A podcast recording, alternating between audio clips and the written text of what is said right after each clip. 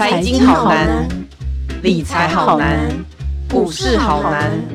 不难，你想知道的全都在白话财经。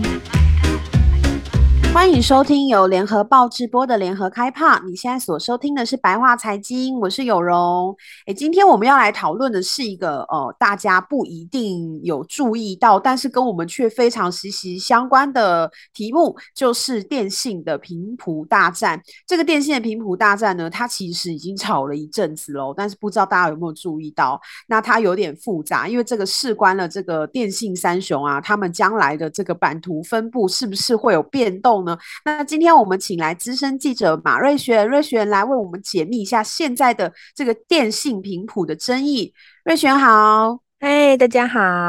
我觉得频谱这个题目大家可能会很不熟悉，因为有些很多专有名词。那可以请瑞璇先帮我们来讲解一下这个频谱战它到底是怎么开始的？嗯，好哦。我觉得这个对大家来说可能会有一点觉得哇，光听到频谱这两个字就觉得天哪，怎么这么头痛？嗯、那可是我觉得其实这个呃，大家可能不知道是其实频谱跟我们息息相关。为什么频谱这么重要？比如说大家平常在讲电话或者是行动上网的时候，我们这个透过传输的方式就是运用这个频谱。虽然它可能看不到摸不到，它是用一个比较物理现象方式来进行这样的传递，但其实呢，呃，简单一句话来说，当你的电信业者拥有越大的频谱的时候呢，你在通讯的品质上，还有你在行动上网的速率上都会越好。也就是说，有时候你可能觉得，哎呀，怎么好像呃，我我怎么怎么突然收讯不清楚啦，或者是说，呃，怎么行动上网到一半那 K K 的啊？那有时候就是因为它的频谱不够大，然后所以变成大家同时在那个时候上线，就造成了网络塞车的问题。也因此，就换句话说，也就是我们刚刚提到这个概念。就是当一个电信业者业者拥有越大的频谱的时候，相对于他的客户来说，整体的通话品质跟行动上网的品质会是越好的。嗯、也因此，这个频谱的部分就变成呃兵家必争之地。就对于电信商来说，其实是兵家必争之地。为什么会这么样说的原因，是因为哦，频谱也会有分好跟坏跟。合用跟不合用，虽然我们感觉就是频谱好像很大，就像我简单来做个比喻，好，就是我们好像，比如说大家可能在这个看土地的时候，呃，买房子的时候，大家都会想说，诶，有些人就会想，如果可以买在，如果我钱足够，或者是我有足够的预算，我可以买在蛋黄区，我就买在蛋黄区；如果呃不那么高，那我就买在蛋白区。但是最糟的时候，可能就是我真的什么都没有，那我好，我就天天。通勤上班，我就买蛋壳区这样子。那一样这样频谱的，也其实也会有分所谓的蛋黄区跟蛋白区。为什么会这样子分呢？因为其实比如说有些特定的频段，现在是国际上面已经同步都在通用这一个频段。那所以相对来说，有些电信的设备，他们在设计的时候也是为了这个频段来做设计，也因此包含是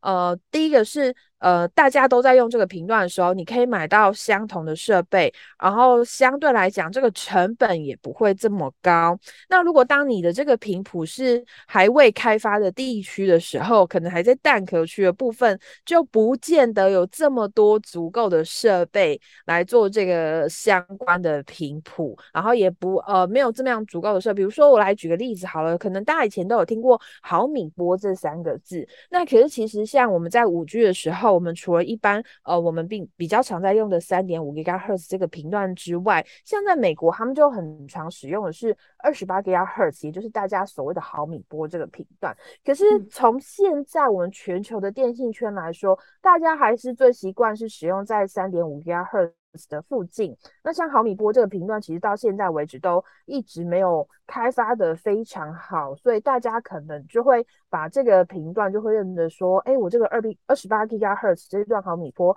比较少在使用，所以大家都会觉得那个是比较像是呃偏乡的蛋壳区的地方。嗯嗯嗯，嗯，所以就其实我们也可以就知道说，哎，大家如果要争的话，就对于电信上来说，如果可以的话，他们就会很想要去争取。取这个我们所谓的黄金的蛋黄区的频段。嗯，这也是我们那个时候呃，以前在竞标的时候会讲的，就是鱼头、鱼尾、鱼肚嘛，对不对？就是对对对，大家会比较喜欢的当然是喜欢吃鱼肚喽。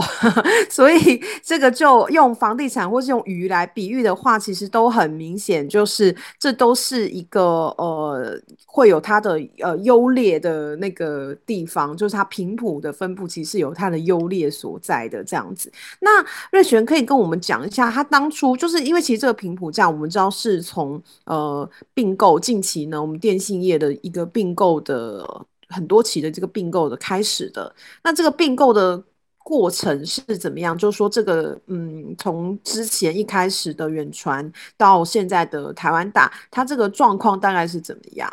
嗯，我来说一下为什么大家最近会有频谱大战哦。其实这个很有趣的原因，是因为只要每次电信产业在并购的时候，其实都会遇到这个难题。那我先来说说为什么会有哦、大家在这个时候会有这个频谱站的，有一个最重要原因，是因为我们的法规，我们的电信管理法，还有无线电频率使用办法上面，其实我们都有做了一个规定，在于是呃，希望电信商他能够拿到的这个频谱呢，不要超过可合配的三分之一。嗯、那为什么会有这样子一个限制？在于是说，呃，当然当初 NCC。在定这个法律的时候，他希望说，呃，电信商不要有一些人比较因为资源充足，因为通常来说，就是资源充足的人，他可能可以买更多嘛。就就是像就像我刚刚有提到说，诶，如果就是大家预算非常充足的时候，你可能就会想要买在蛋黄区里面买个大频数。但是有一些人，就像呃比较小一些的电信商，他们可能资源没有那么够。那可是他们难道就因为这样就不能去买蛋黄区吗？也不是，那所以就就如果我们用一个坪数来讲，如果今天只有一一百平的房子的话，呃，能够有一百平的房子试出，然后在蛋黄区的话，那 NCC 就希望说，我们现在是五家电信商嘛，那希望五家电信商基本上都有这个机会可以进驻在蛋黄区，然后这个大家都能够分得到一些这样子的频谱来。提供给消费者比较好的这样子的平宽，那所以说当初我们就有在法令上有做一个限制，就是单一家他拿的那个在蛋黄，呃，不是不是只有蛋黄区，就是在整个可合配的频率之中，他希望这个拿到的平宽不要超过三分之一。那他就是为了就是希望说，希望大的业者你们在竞标的时候，在竞争的时候，你们还是要留一些合适的。呃，这样蛋黄区给这样子的小的业者，那所以当初就有这个法令的存在。嗯、那是什么打破了这个情况呢？就是因为最近我们谈到的这个合并案，就是我们从去年底开始到今年，就是台湾大有宣布要并购台湾之星，然后远传也宣布他们要并购和呃亚太电信。那这两宗合并案一启动之后。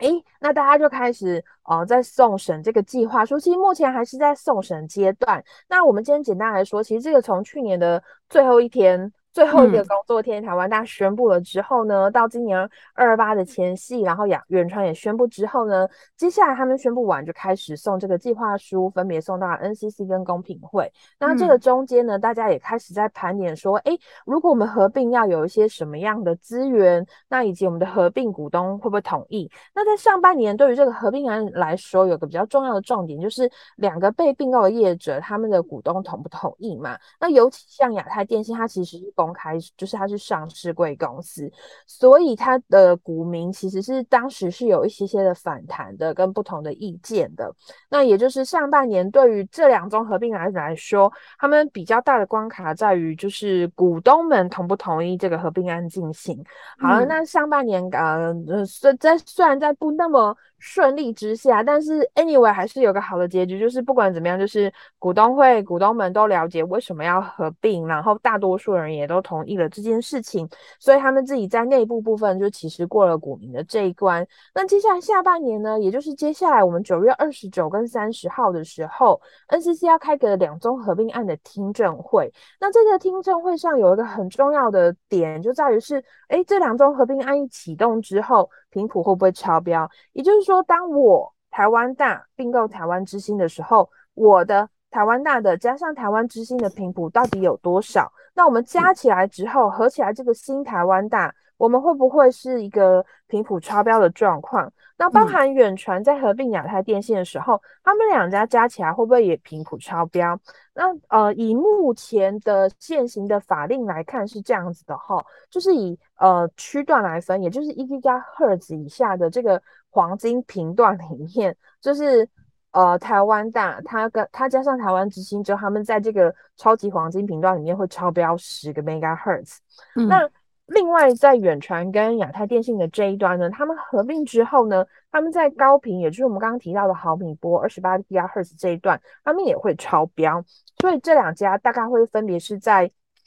这样不同的地区会有一些超标的状况。那现在其实大家，嗯、大家最关注也就是台湾大的这个十 MHz。为什么？这个原因就像我刚刚有提到说，诶，黄。蛋黄区跟蛋壳区的竞争激烈度是不一样的。蛋壳区大家可能就觉得啊，大概就这样了。但是在蛋黄区竞争这么激烈，所以大家就开始就是说，你怎么可以超标啊？要怎么会这样子啊？所以就开始引起了最近这一周以来非常哦，已经两周了，最近这两周非常非常热烈这个频谱大战，就会觉得说，你怎么可以在黄金的频段上占有这么多的？地方，然后还超标，这样是不行的。那这就开始形成了，就是中华电，尤其是中华电信哈，中华电信对这件事情就会觉得说，哎、欸，我一直以来我都是乖宝宝，然后对啊，合法合规，嗯、你台湾大怎么可以这样超标？那你这样子如果就地就合法，根本就是帝王条款啊，怎么可以这样？对，那远传的那台湾大当然就会继续攻防说，没有，我们就是合并之后，而且其实他用一个呃无线电管理办法的无线电频率管理法办法的第十二条第四项，其实是合并，就是也就是市场有所变化的时候，确实这个解释权是在 NCC 手上，所以以台湾大的角色来说，他很希望透过这个法规去争取这十枚保留下来。那远传的部分就很摆明，就是说，呃，我觉得。我们的法令，因为其实我们的法令其实有改过的哦，就是从最早的电信法到后来的电信管理办法，呃。电信管理法，在这个法规的转轨过程中呢，嗯、他们认定就是，如果以旧法来说，他们其实是没有超标的。那他们很明确，就是说，嗯、他们就告诉 NCC 说，没关系，就是我我们觉得我们是没有超标。但是如果 NCC 你最终的认定是认定我没有超标的话，我们也愿意把我们的频谱缴回去。因为对远传来说，嗯、他们就会觉得说，当初每一家在竞标的时候，大家都是按照这个法规走。那既然是按照这个法规走，嗯、现在就算是合并了，你还是应该要按照这个游戏规则走。如果你的法规前后是不一致的话，那你怎么能够让大家是相信你 NCC 相信这个法规的？嗯，所以就变成大家为了这件事情吵成一团。嗯、这就是为什么最近合并、嗯、呃这个电信频谱站吵这么久的主要原因。那我想问一下，因为刚才也讲到有一些法令的解释权，它其实在 NCC 的身上。那我我想问，NCC 现在的这个态度有明确吗？还是说 NCC 嗯现在是什么样的想法？这个也很有趣哦，因为呢、嗯、NCC 哈原本这个电信主要是呃在。NCC 的手上，但是因为今年八月底数位部成立之后呢，嗯、有一部分的 NCC 管理电信的人员，他们其实是被移拨到了数位部去，也因此，所以 NCC 前一阵子最常说一句话，就是说哦，我们可能就是先看一下。呃，数位部怎么看这件事情？那数位部长唐凤他在就是接受媒体采访的时候，他还说：“哎，我们会再来看，然后我们也会再协助 NCC，然后看我们要做出什么样的解释，或者是我们协助 NCC 最后怎么来呃做这样子的判断。”那数位部很明确定调，就是它只是一个协助的角色。那其实哈，以市场人士来说，他们觉得最早这个法版就是 NCC 定出来的，尤其是最后这两宗合并案的转播转播权。本来就是在 NCC 的手上，所以其实大家觉得最终的认定还是看 NCC 他自己有什么样的作为跟什么样的想法。那 NCC 目前呢，老实说就是。感觉他们也都没有在对外说什么，那他们就是觉得说，还是要等到呃今年就是也就这一周，就是二十九、三十号的听证会召开完之后，嗯、然后他们才会在内部再做一个讨论。所以为什么大家现在吵成这样，就是因为 NCC 到现在都还没有出来说话，也没有出来做一个很明确的指示，所以大家就开始觉得说，这到底怎么回事啊？然后每个人都要勇于为自己发声，这样子。是啊，就是如果如果主管机关好像都一直没有出来。说话的话，那只会造成更多的口水战，对不对？我我其实已经看到中那个台湾大哥大已经发了好几次的这个说明稿，跟跟媒体说明非常多次，就是他们的立场。那他们每一次的这个内容里面，其实都会，嗯嗯，就是讲很多理，也不能说理由啦，就是他们自己的心。内心的想法，比如说像我们今天录音是二十七号，那昨天他们其实二十六号的时候也发，它里面就有讲说啊，如果中华电信是当初呃跟亚太电信的频率交易案是可以使用无线电频率使用管理办法某呃第十二条第四项巴拉巴，如果中华电信是适用的啊，但他们不能用啊，就会是帝王条款呐、啊，然后也有讲说呃这个。呃，如果同业啊是呃，虽然讲嘴巴上面讲说是市场公平竞争，但是其实心里面有其他的盘算的话，这样子的话就是呃比较那个一点呐、呃，他们应该要台湾大哥大应该要维护既有的频谱，维护台湾之星，因为他们是并购台湾之星嘛，维护台湾之星的用户的权益才是并购案的精神啊，什么什么，就是总之。我觉得这个到现在是不是已经是一个有点口水的一个状态呢？对，确实是。嗯、我觉得他们都已经站到第三回合了。对，大家每个词的论点就是就是不断一直有自己的新论点出来，也有一些看法，但。简单来说，我觉得就是为了这一段频谱到底该不该留下来，就大家最核心的在吵这件事情。嗯、那确实，这个对于呃呃新台湾大的用户会不会带来影响呢？呃，有些人觉得会，有些人觉得不会。那我觉得就是看最后。呃，NCC 它究竟要做什么样的认定，跟怎么样把这个要、嗯、到底要不要留下来，这就很重要。那其实我觉得最重要，其实大家就觉得说，诶，这个留下来到底为什么这么困难？为什么 NCC 到现在还不出来说话？对啊。我前几天就访了一个人，我觉得他讲的就很有趣，因为他就很明确的告诉你说，这个东西好，我们举个例子，我们其实看事情，呃，看一般的事情就好。我们其实看一件事情，从来都不是只有。一个角度去看，有一些事情它可能有一个角度、两个角度，甚至三个角度。嗯、那对于频谱的这件事情来说，它其实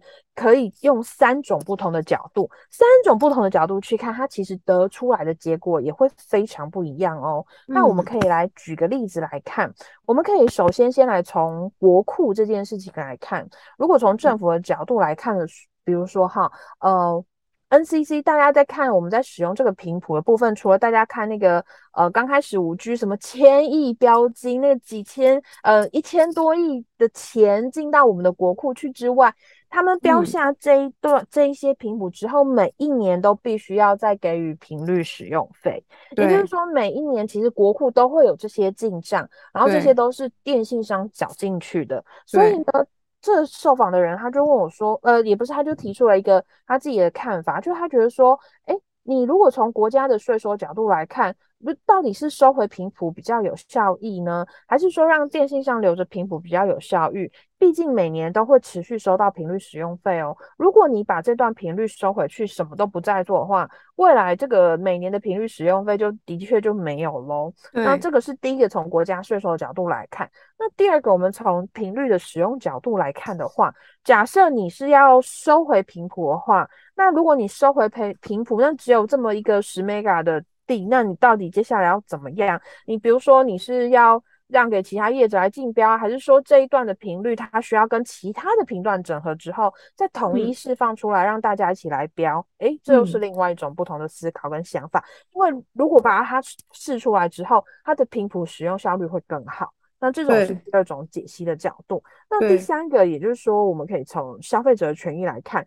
如果我们要让消费者有更好的通讯品质。还有上网品质的话，嗯、那电信商留下来这个频谱，那是不是会让消费者权益是更好？那如果我们要考虑到消费者的权益的话，那是不是相同？如果他要留下这个的话，他凭什么就是就地就可以留下来？那他是不是应该要负担更多的义务？比如说，他应该要做更多的偏乡建设，或是提供民众更好的服务？那这要怎么判断？嗯、你看，光这件事情，它其实就有三个角度去做解释跟解析。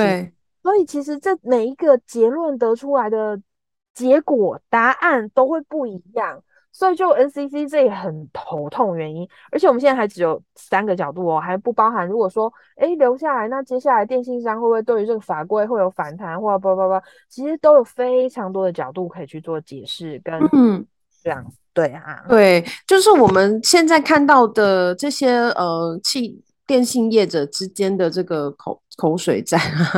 他可能很多都是怎么说？他一定是要保保存他自己本身的商业利益，不可能就是完全不考量自己本身的商业利益。那在呃在 NCC 的角度的话，这就看是他是要保护用户，因为其实 NCC 也有一个也有一个权责，就是说我们要保护消费者，所以他是要保护用户呢，还是说他应该要去呃，比如说像远传讲的，收回之后再释出？重新重新试出之类的，就是看他，其实看他怎么想，对不对？所以我们现在最关键的，应该其实就是等 NCC 给我们一个他们思考的方向，对吗？嗯，对，比较明确，或者是这个。嗯，那那我们可以想象一下，就是对民众来说，就像刚才我们都了解说，假如今天一切都照这个呃。并购之后的样子，然后大家都没有被收回，然后留下来，频谱都留下来的话，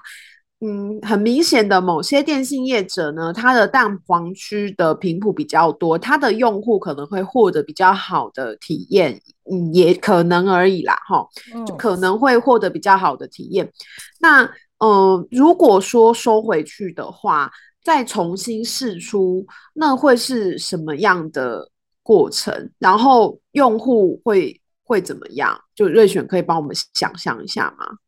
其实如果说诊断收回去的话，那当然，其实对于台湾大的用户来说，嗯。我其实并不觉得少了这个，应该这样讲好了哈，因为他们现在主要说法就是，如果把这个九百 megahertz 收回去十枚，就立刻会对台湾之星的用户带成带来这样子的影响。但其实不是不单单只有就是并进来的这些用户，而是整个新台湾大的用户们，就少了这个十枚，确实就是会影响很大。嗯、那当然，可是你要说它在合并的过程中是只有合并了这十枚，不是啊？它其实合并的时候，它还有拿到了其他的频段跟频谱，所以相对来说，确实它可以在呃其他的频段上面还是可以有一些应用。那少了这十枚，老实说，也的确是有可能会对用户带来一些品质、通讯品质上面的损伤啦，所以就会变成说那。政府到底要怎么去看这件事情？比如说继续保留下来，那如果保留下来的话，那台湾大家要做一些什么事情，让这一段频段保留下来是有意义的呢？嗯，那这个就必须考验着政府的智慧。那相对来说，其实在这个黄金的区段上面哦，当这个。台湾大多十妹，其实相对来说就是另外一个老大哥中华电信就是少十妹，所以他就一直都觉得说不行，他就一直要争取说这个十妹就是应该要缴回国库，然后重新再跟旁边的新的八百的频段一起拿出来重新试照这样子，嗯嗯，因为他们也会希望说在这个频段上面他们可以握有更多的资源。那我们确实也知道，其实平心而论，虽然说中华电信它是电信的龙头，可是我们。必须要说，其实，在国家有很多在通讯上面事情，包含偏乡，或是有一些特殊的建设，或者是突然有什么电信相关事情的时候，通通都是请中华电信优先做。